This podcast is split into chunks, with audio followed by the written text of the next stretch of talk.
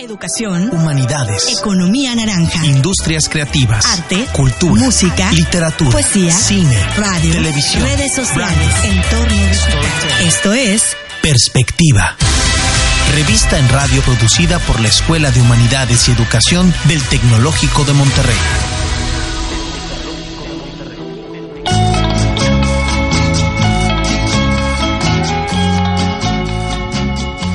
Las recientes premiaciones y candidaturas de la película Roma a diferentes premios en el gremio cinematográfico internacional han colocado al cine mexicano en el centro de innumerables discusiones y también de eh, una serie de comentarios que eh, tanto en nuestro país como en otros eh, países hacen de esta película pues un referente cultural indispensable en nuestros tiempos.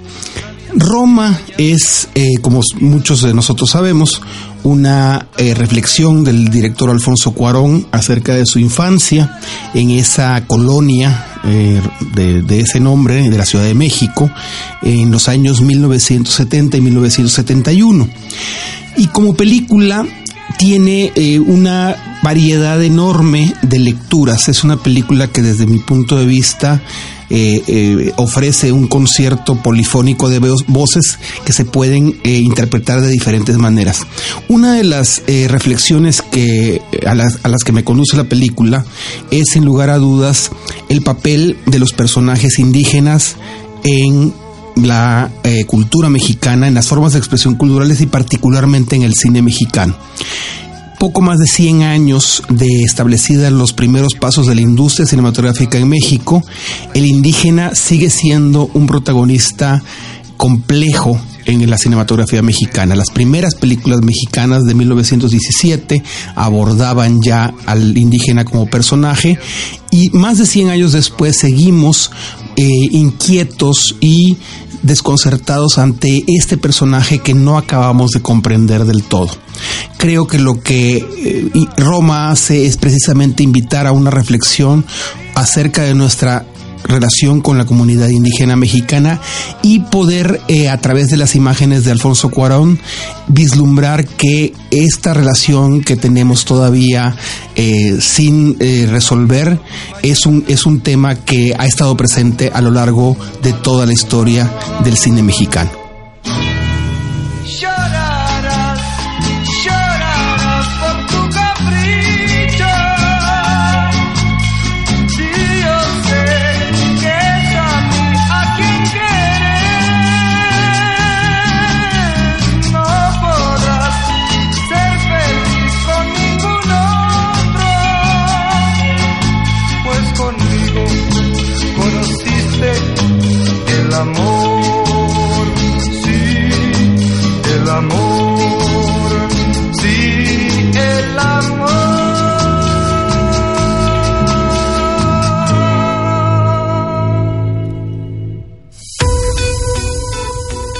Dan y el editorial de nuestro profesor Maximiliano Maza les dan la bienvenida a Perspectiva, la revista cultural producida por profesores y alumnos de la Escuela de Humanidades y Educación del Tecnológico de Monterrey.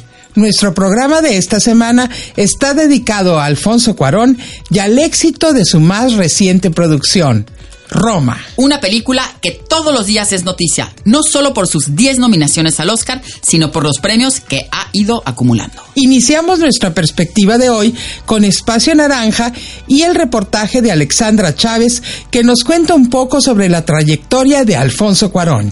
Yasmín Hernández, para nuestra sección navegante, nos presenta la biografía de Yalitza Aparicio, nominada al Oscar como Mejor Actriz. Y para Espacio Naranja Música, Uriel Reyes nos presenta el score de la película.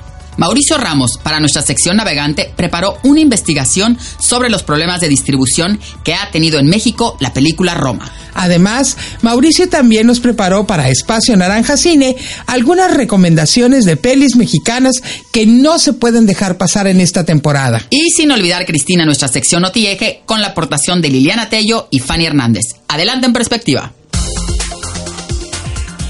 Vivimos en una época que ha sido testigo del resurgir de movimientos nacionalistas alrededor del mundo, y este es precisamente el tema que se trató en el primer panel Coyunturas de 2019.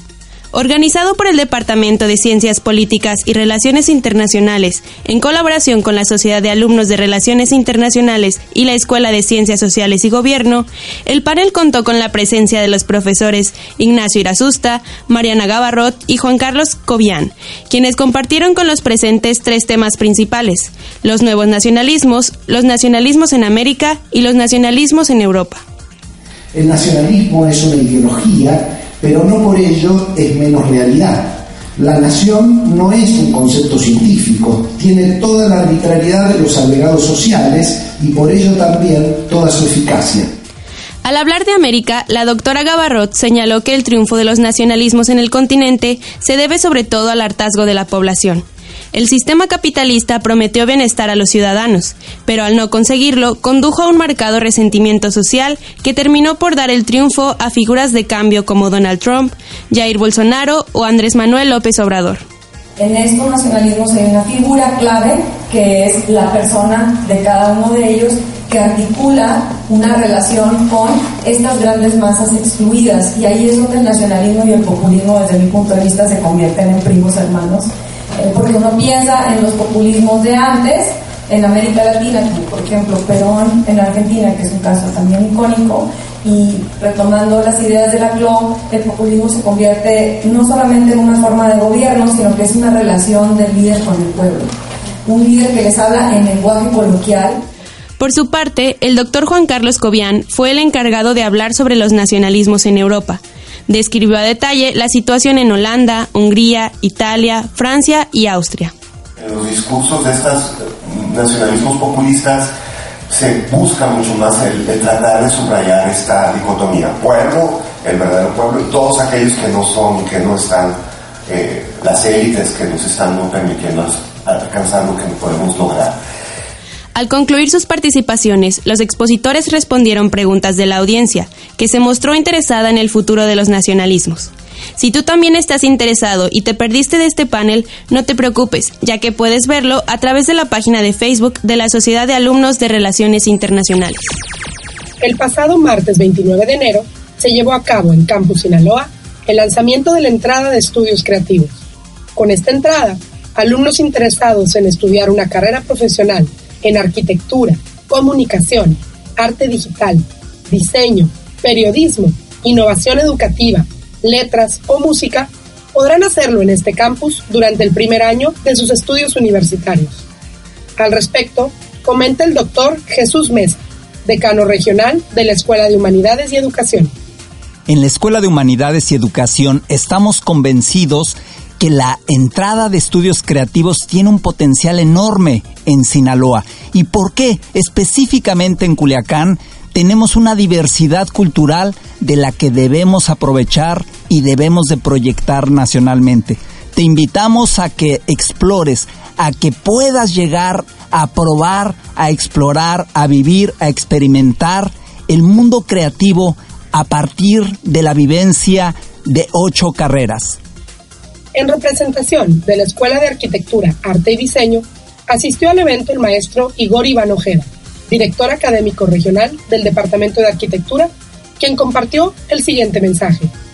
Pensando en el potencial que tienen las industrias creativas para incidir en la transformación de México, se decidieron unir la Escuela de Arquitectura, Arte y Diseño y la Escuela de Humanidades para crear esta entrada de estudios creativos en donde se explorarán experiencias que tienen que ver desde procesos creativos y el manejo de la cultura para poder crear narrativas que comuniquen significativamente y que generen proyectos que puedan impactar en la cultura de nuestro país. Desde Harry Potter, ahí tu mamá también. Alfonso Cuarón se ha destacado tanto en el mercado hollywoodense como en el latinoamericano. El famoso director mexicano ha sido aclamado por los críticos en diferentes ocasiones por la ejecución de sus filmes. El ganador del premio de la Academia comenzó su carrera en la televisión mexicana como técnico y después hizo su camino hacia la dirección. Aún así, no fue hasta 1991 que consiguió su primer trabajo como director en la pantalla grande, con la película Solo con tu pareja, dicha que escribió en conjunto con su hermano Carlos Cuarón. Desde entonces, los hermanos Cuarón han trabajado en conjunto para la escritura de diversas películas, entre ellas Y tu mamá también. La famosa película es considerada la transición que marca la entrada al nuevo cine mexicano. Y tu mamá también logró una nominación al Oscar para los hermanos en la categoría Mejor Guión Original, misma por la cual obtuvieron un premio en el Festival Internacional de Cine de Venecia. Es notorio que utilizar a su familia como fuente de inspiración y apoyo no es algo nuevo para Alfonso Cuarón, desde trabajar con su hermano hasta trabajar con su hijo para la creación de nuevas historias. Sin embargo, la historia que ha conmovido a los espectadores últimamente es, sin lugar a duda, Roma. La película cuenta la historia de Cleo, la empleada doméstica de una familia de clase media en el contexto de los años 70 en Ciudad de México, el guion escrito a través de recuerdos y anécdotas es un homenaje a su familia y más importante a Liboria Libo Rodríguez. Cuarón describe a Libo como su segunda madre, pues llegó a la vida de la familia Cuarón cuando Alfonso tenía solamente unos cuantos meses de vida y fue parte de la formación del cineasta. La relación cercana entre ambos ayudó al director a hacer suficiente investigación para la creación del personaje de Cleo, enfocándose en detalles triviales hasta los sucesos importantes de su vida, los cuales marcaron el desarrollo de Cleo en Roma. Esta no es la primera vez que Livo forma parte del storytelling de Cuarón. En su debut directoral, Solo con tu pareja, Livo sale por un breve momento a la mitad de la trama. En Y tu mamá también, Livo hace el papel de empleada doméstica en la residencia de Tenoch, quien es interpretado por Diego Luna. Al mostrar a Livo en sus películas, Cuarón creó a Roma con la intención de cerrar el ciclo contando su historia como personaje principal a través de una versión ficticia de sí misma. La familia Cuarón y Liboria Rodríguez son el centro de la película del director, comprobando que Alfonso Cuarón todavía tiene muchas historias que contar. Para Perspectiva desde Campus Monterrey, Alexandra Chávez. Últimamente, con la filmación de Roma del director Alfonso Cuarón, inspirada en su infancia, nos relata la historia en torno a las empleadas domésticas que trabajan para una familia de clase media de la colonia Roma en Ciudad de México, siendo Cleo nuestra protagonista, como la joven sirvienta indígena de la familia, que conjunto a Adela, la otra empleada, se encargan de las responsabilidades de la casa y de la crianza de los niños. Detrás del papel de Cleo se encuentra la actriz mexicana Yalitza Aparicio, que ha sido mencionada en los medios, galardonada por su actuación, portada en revistas importantes y hasta su nominación en los premios Oscar. No obstante, también ha sido criticada fuertemente y obtenido una serie de comentarios negativos por medio de las redes sociales. Sin embargo, realmente nos preguntamos quién es Yalitza Aparicio. Nacida el 11 de diciembre de 1993 en la heroica ciudad de Tlaxiaco, Oaxaca, junto a sus padres, don Raúl Ismael Aparicio, y su madre, doña Margarita Martínez Merino, y sus cuatro hermanos, se incorpora a la familia procedente de una etnia entre Mixteca y Triqui. Sin embargo, desde su inicio, solo se comunicó con el español, ya que ambos padres decidieron no enseñarle a ninguno de sus hijos los idiomas procedentes. Según el imparcial, Judith, hermana de Yalitza, le describía como una niña tímida, precavida y sobreprotectora. De pequeña tuvo problemas para hablar fluidamente, hasta los siete años. Aún así, esto no la detuvo en su vida profesional, logrando graduarse de la licenciatura de profesora de preescolar en la escuela normal. El descubrimiento de Yalitza se dio cuando el staff de la película acudió a Tlaxiaco, para realizar un casting. En un primer instante, Yalitza acompañó a su hermana, que estaba embarazada en ese entonces, sin saber que la que se quedaría con el papel de Cleo sería ella. Yalitza no solo significa la oportunidad a nuevos talentos, sino también el orgullo a nuestros orígenes y a las culturas que representamos. Ante un pasado diferente y un futuro prometedor, hoy Yalitza Aparicio estará sentada en primera fila en los premios Oscar con los dedos cruzados como todo México. Para Perspectiva, desde Campus Monterrey, Yasmín Hernández. Con un galardón a la mejor película en el Festival de Cine de Venecia y 10 nominaciones a los Oscars, Roma ciertamente ha demostrado ser un precedente en el cine mexicano, marcando su huella en la industria del cine occidental tanto por su dirección, producción, cinematografía y actuación, y aunque la producción sonora de la película no haya obtenido el mismo reconocimiento, claramente no significa que este se le haya pasado de noche al director Sergio Díaz, ya que a lo largo de la obra se ve que el mismo aprecio fue puesto dentro, tanto en el soundtrack, que por sí solo es una carta de amor a los mexicanos, como el sonido en general. Dentro de la película no hay ningún tipo de melodía original, no hay ninguna partitura, es solo sonido, y esto mismo es lo que logra capturar y transportar a la audiencia. Todo esto con el uso de música popular, folies, ambientes y sonidos, como lo es en la escena del parto de Cleo, donde Sergio Díaz utilizó el silencio y solo grabó los sonidos de trabajo reales de doctores y enfermeras. De este modo, el silencio de Cleo es utilizado como una herramienta dramática para el arco de la historia. Estos y muchos otros detalles suman en total más de 70 terabytes de sonido sin contar el soundtrack, el cual, como mencionado anteriormente, es una carta de amor para todos los mexicanos que crecieron en los 70 empapándose como parte de su infancia con artistas como José José, Juan Gabriel, Rocío Durcal, Rico Tobar y Leodán, haciendo que en la obra nos encontremos una y otra vez con canciones memorables de la cultura popular de México, que marcaron los momentos más emotivos sin necesidad de diálogo. Para Perspectivas desde Campus Monterrey, Uriel Reyes. A menos de que vivas escondido bajo una roca, yo creo que la mayoría de los mexicanos ya estamos enterados de la nueva película del director del cine mexicano, Alfonso Cuarón. Me refiero a la película de Roma. Esta película recientemente fue nominada en las categorías más importantes de los Oscars. Mejor película, mejor director, mejor actriz, mejor actriz de reparto. Además, recibió la nominación para la mejor película extranjera. La película se estrenó el 21 de noviembre del año pasado en la plataforma de internet Netflix. Otra cosa que hay que remarcar es el hecho de que la película se estrenó en México en alrededor de 40 pantallas de cines independientes y de arte, con boletos agotados, lo cual causó críticas del público y críticos de cine en redes sociales por no formar parte de la cartelera comercial. Hubo un conflicto entre Netflix y Cinépolis para estrenar esta película en sus salas de cine, pero ¿cuál fue el verdadero problema? Aquí trataré de contarte todo lo que se sabe sobre Roma y los problemas en cines. Todo comenzó cuando Alfonso Cuarón respondió varios tweets de personas preguntando en dónde podrían ver el filme en México. El realizador comentó que desgraciadamente solo se podría ver en salas independientes, ya que las grandes cadenas no quisieron darle espacio a la cinta.